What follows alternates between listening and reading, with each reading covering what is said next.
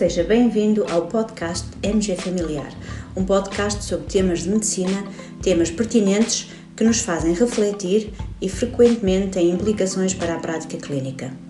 E damos as boas-vindas ao nosso anfitrião, professor Dr. Carlos Martins. Olá, viva! Bem-vindos a mais uma edição do nosso podcast. Hoje quero-vos falar uh, de um artigo que publicamos no MG Familiar, no nosso editorial blog, e ao qual atribuímos o título A Pseudociência à volta da análise que detecta cancro. Recentemente, há muito poucos dias, eh, surgiram nas notícias, eh, digamos numa vaga noticiosa de escala eh, mundial, e com títulos, uh, digamos, exageradamente animadores, a notícia uh, então sobre uma nova análise ao sangue que ajuda a detectar oito tipos de cancro em fase precoce.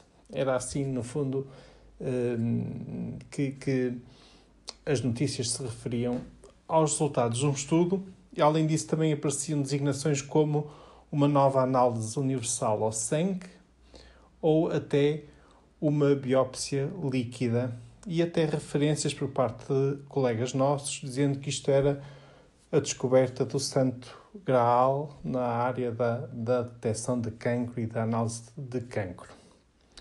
Ora bom, provavelmente este conjunto de notícias que foram replicadas em cadeia pelos meios de comunicação social teve origem eh, numa nota de imprensa publicada, muito provavelmente, uh, pela Universidade de John Hopkins, que no fundo era uh, a origem do, do grupo de investigadores que publicou então recentemente um, estudo na revista Science. Esta, este estudo um, relaciona-se com a aplicação de, um, de, uma nova análise, de uma análise à qual eles atribuíram o nome de Cancer Sick e que uh, foi aplicada uh, em 1005 pessoas que já tinham cancro clinicamente detectado, mas não metastático, e realmente foram avaliar se essa análise detectava um, eh, os cancros do ovário, fígado, estômago, pâncreas, esófago, uh, cólon, cólon e reto, pulmão ou mama. Sublinho, os pacientes em que o teste foi aplicado já tinham uh, cancro.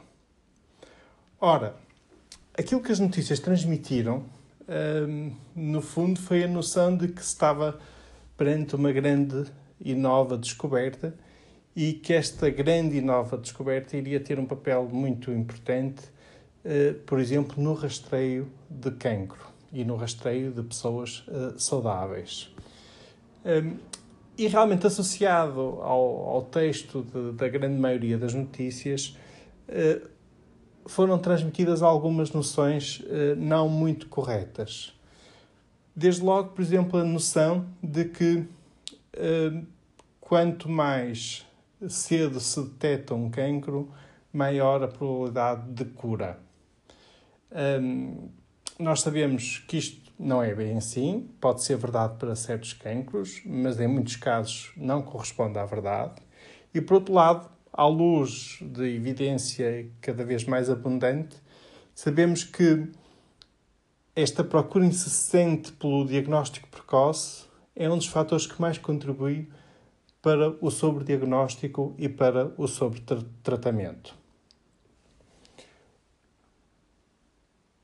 A dada altura também nas notícias passava, era passada a mensagem de que o câncer SIC, esta análise, poderá vir a ter um enorme impacto na taxa de mortalidade por cancro e hum, esta ideia também está incorreta, porque na verdade isso ainda não foi avaliado.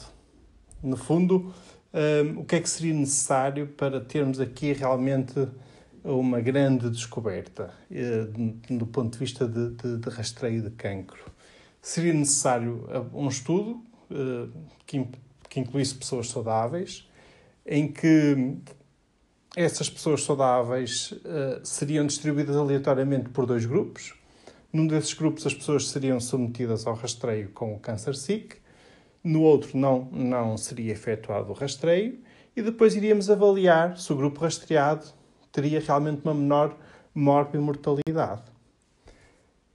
E caso se verificasse essa redução, então sim poderíamos começar a considerar como sendo uma, uma descoberta importante. Mas mesmo assim, ainda seria necessária uma segunda condição para podermos considerar realmente este teste como uma inovação relevante e importante. É que nas notícias nunca se fala sobre os potenciais danos associados ao uso deste, desta análise, deste, deste teste. Nomeadamente, era necessário nós avaliarmos, num estudo deste tipo que, que falei, um, por exemplo, se este teste induzia um aumento do número de diagnósticos.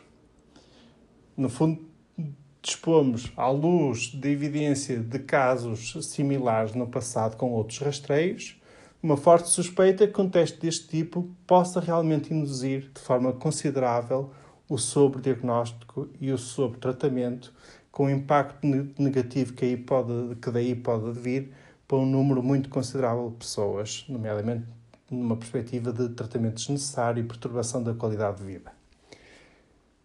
Partilho esta reflexão. Podem ler com mais informação e ter acesso aos links das notícias originais no artigo que publicamos no editorial blog.